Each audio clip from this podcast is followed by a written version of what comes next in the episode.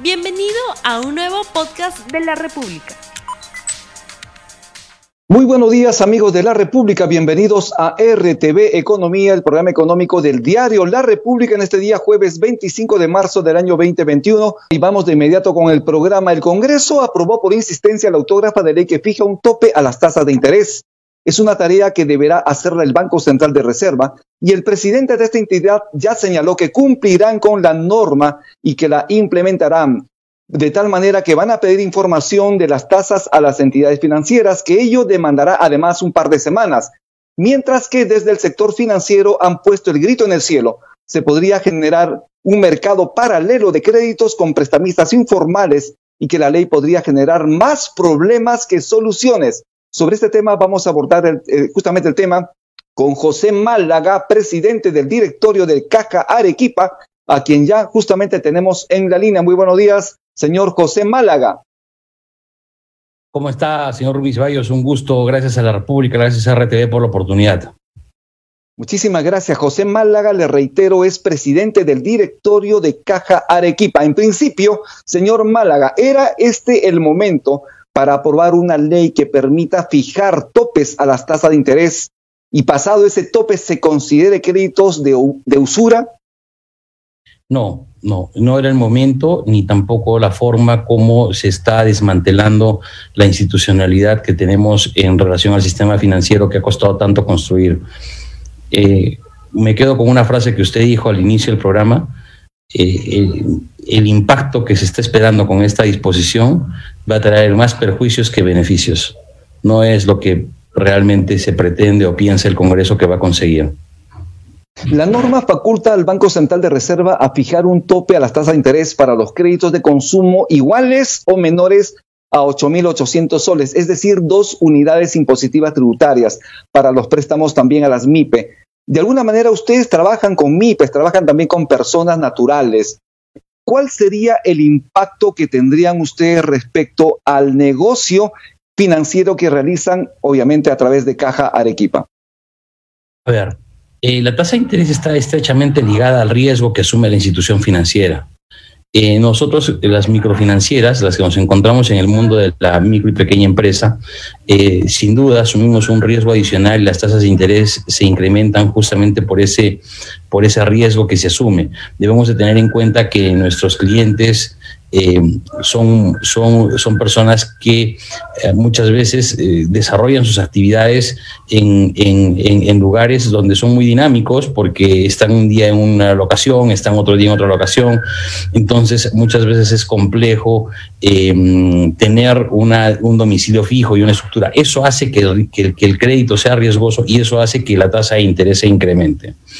Las instituciones eh, como Caja Arequipa y muchas otras eh, que, tienen una, una masa crítica, que tienen volumen, eh, pueden de repente afrontar la, la, decisión dada por el Congreso. Pero cuando vamos a instituciones que también dan un préstamo a, a, la micro y pequeña empresa, llegan a sectores que no son incluidos en la banca múltiple, son costos bastante altos y el hecho de que se determinen tasas con, a créditos mayores a, 8, a 2 UITs, 8.800 soles, nos determina que eh, eh, estas instituciones financieras que no tienen el volumen suficiente puedan verse afectadas porque sus costos no van a ser cubiertos.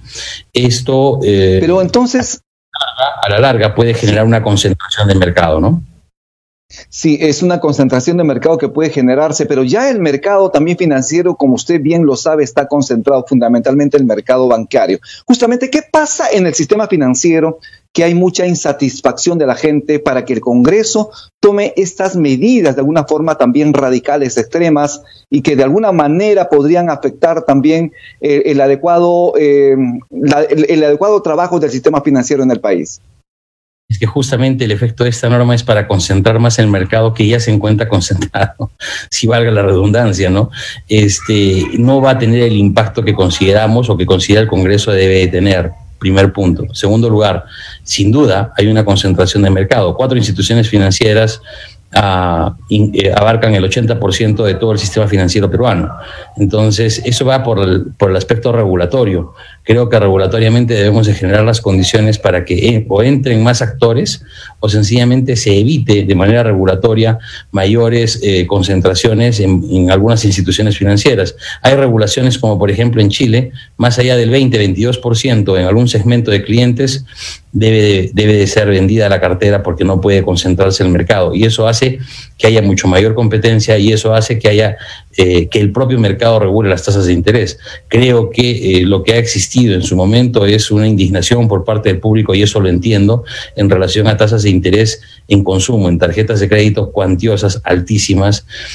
Pero eso, eh, el mercado no funcionó por justamente la concentración que existe. Y lo que, está, y lo que se va a lograr con esta, con esta ley, con esta ley aprobada por insistencia, justamente es eh, el efecto contrario, es concentrar más el mercado, porque va a haber instituciones financieras que sencillamente no van a poder eh, afrontar eh, sus costos mínimos sus costos fijos, sus costos variables, para efectos de llegar a los segmentos donde van y sencillamente van a tener que salir del mercado, ya sea a través de fusiones, a, través de consolidación del mercado o a través de ventas de sus, de sus instituciones financieras. Eso que nos lleva nuevamente al mismo círculo vicioso en el que estamos, que es la concentración.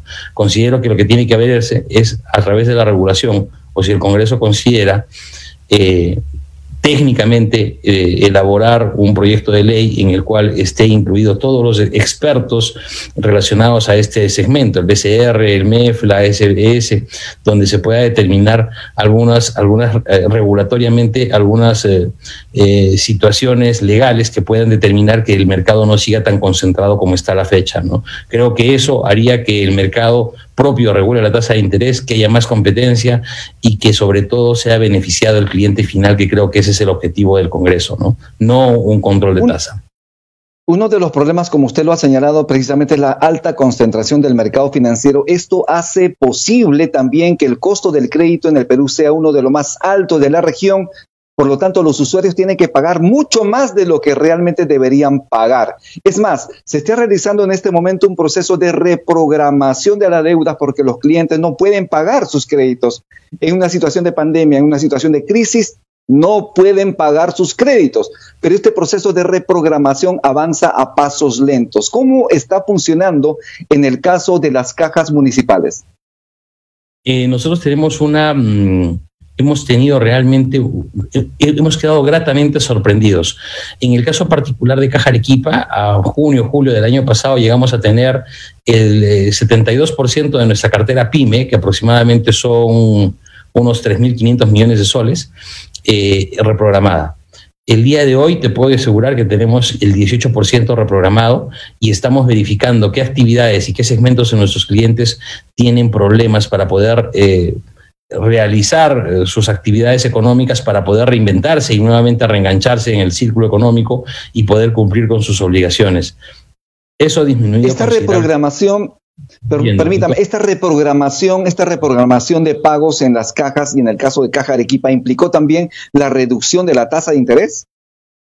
En algunos casos sí, en algunos casos hemos tenido mucha, eh, hemos verificado em, básicamente el segmento donde se dirige el cliente.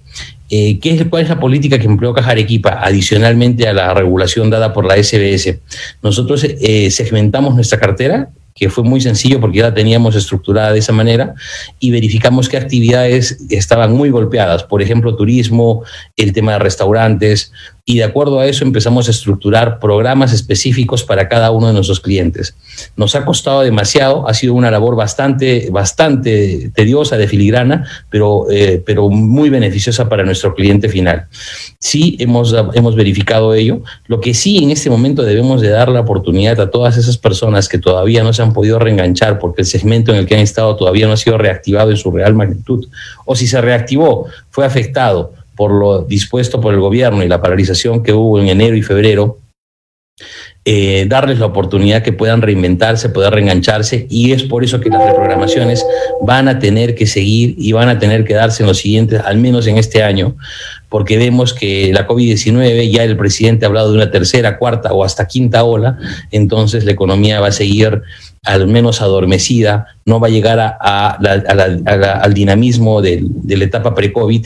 En consecuencia, la regulación debe ser una regulación de guerra y una regulación de no desaparecer al cliente, sino una regulación que nos dé la oportunidad de darle a su vez al cliente una opción de poder reinventarse, reengancharse, realizar nuevamente eh, su actividad económica para que pueda cumplir sus obligaciones. Algo que nos ha demostrado la pandemia a nosotros es la capacidad de reinvención y resiliencia que tienen nuestros clientes para poder nuevamente reinventarse. Sí, migraron a sus, a sus provincias.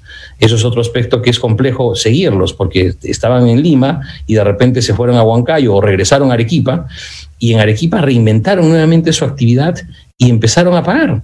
Y eso es lo que ha sucedido. Nuestros clientes realmente nos han dado una muestra de responsabilidad y que lo único que requieren únicamente es una oportunidad, un poco de tiempo para poder reengancharse, para poder realizar nuevamente sus actividades económicas y así de esa forma este, cumplir con sus obligaciones.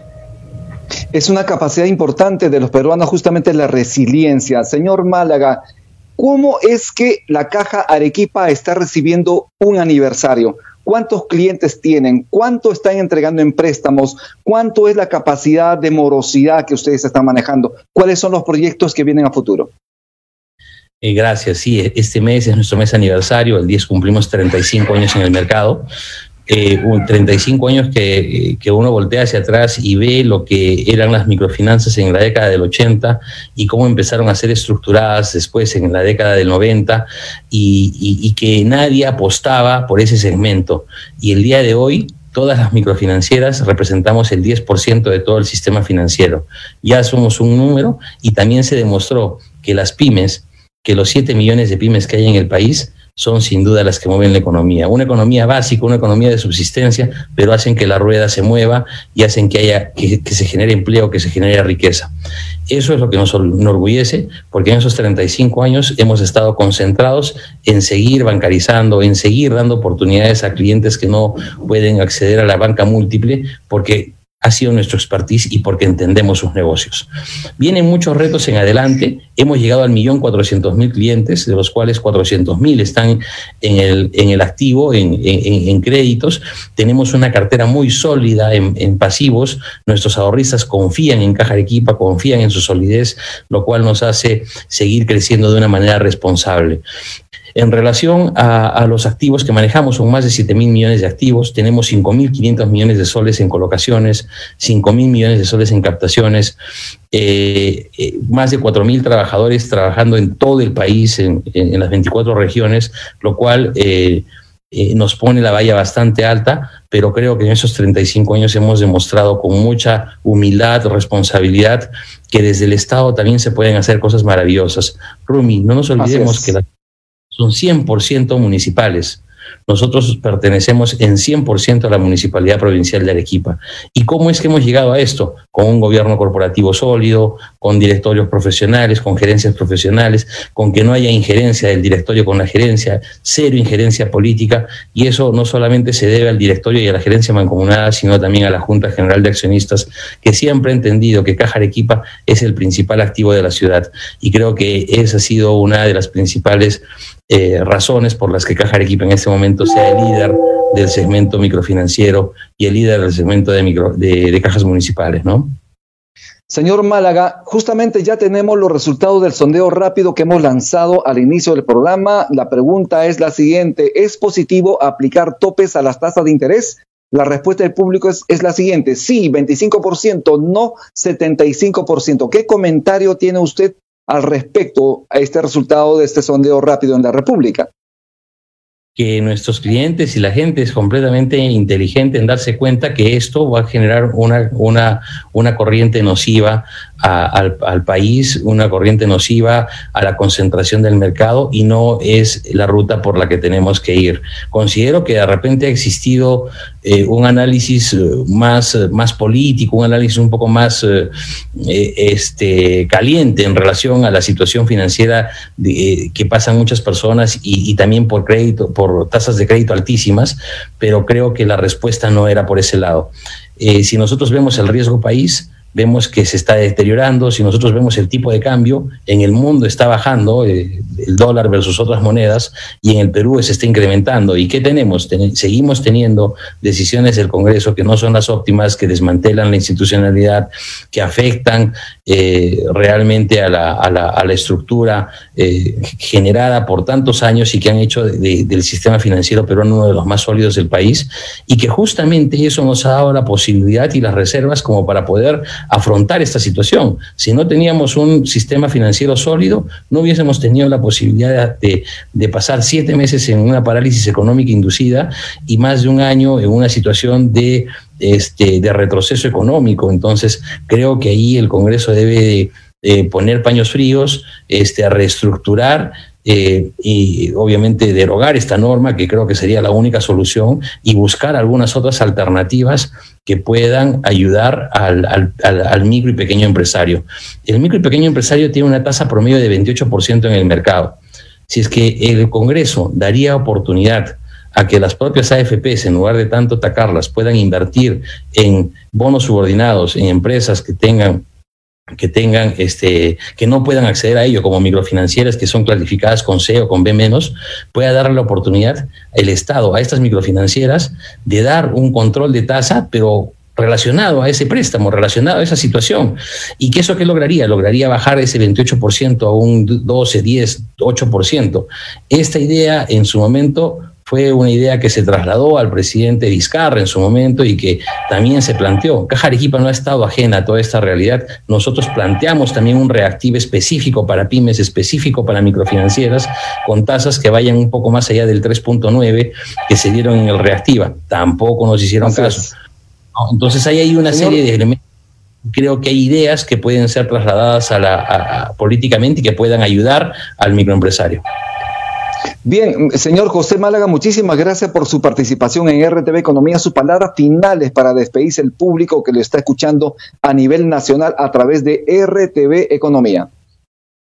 Eh, señor Ceballos, le agradezco infinitamente a todo el Grupo de la República, RTV, y quisiera cerrar con un logro que hemos obtenido, que lo hemos venido persiguiendo los últimos cinco años y que justamente en los 35 años, el mes de nuestro aniversario, ha sido otorgado. Nos ha, nos, nos ha aprobado la SBS el estándar alternativo, la utilización del estándar alternativo, lo cual nos da la posibilidad de tener una institución financiera que es mucho más sólida y la tranquilidad de nuestros clientes. ¿En qué consiste el estándar alternativo? Nosotros somos una empresa que está eh, eh, eh, con bases sólidas en relación al riesgo operacional. ¿Eso qué hace? Nos libera 100 millones de soles como para poder crecer 700, 800 millones de soles más y garantiza el crecimiento al 2025. El estándar alternativo es necesario destacarlo, son siete empresas que lo tienen al 100% y somos la única caja municipal que está en ese, en ese rango, lo cual nos enorgullece porque una vez más ratifica el trabajo profesional de toda nuestra gerencia y de más de los 4.000 trabajadores que representamos y sobre todo es un estandarte que se lo entregamos a nuestros clientes porque deben de confiar y tienen la tranquilidad de que somos una institución sólida, tanto en el activo, tanto en el pasivo, y que vamos a seguir creando ideas y, sorpresas a nuestros clientes este año con la finalidad de poder brindar un mejor servicio. Le agradezco infinitamente por la oportunidad y por dirigirme al Perú a través de ustedes. Bien, muchísimas gracias. Estuvimos con José Málaga, presidente del directorio de Caja Arequipa y que sigan los éxitos. Tupananchis, Cuna, Pana y Cuna. Que Dios lo bendiga. No olvides suscribirte para que sigas escuchando más episodios de este podcast.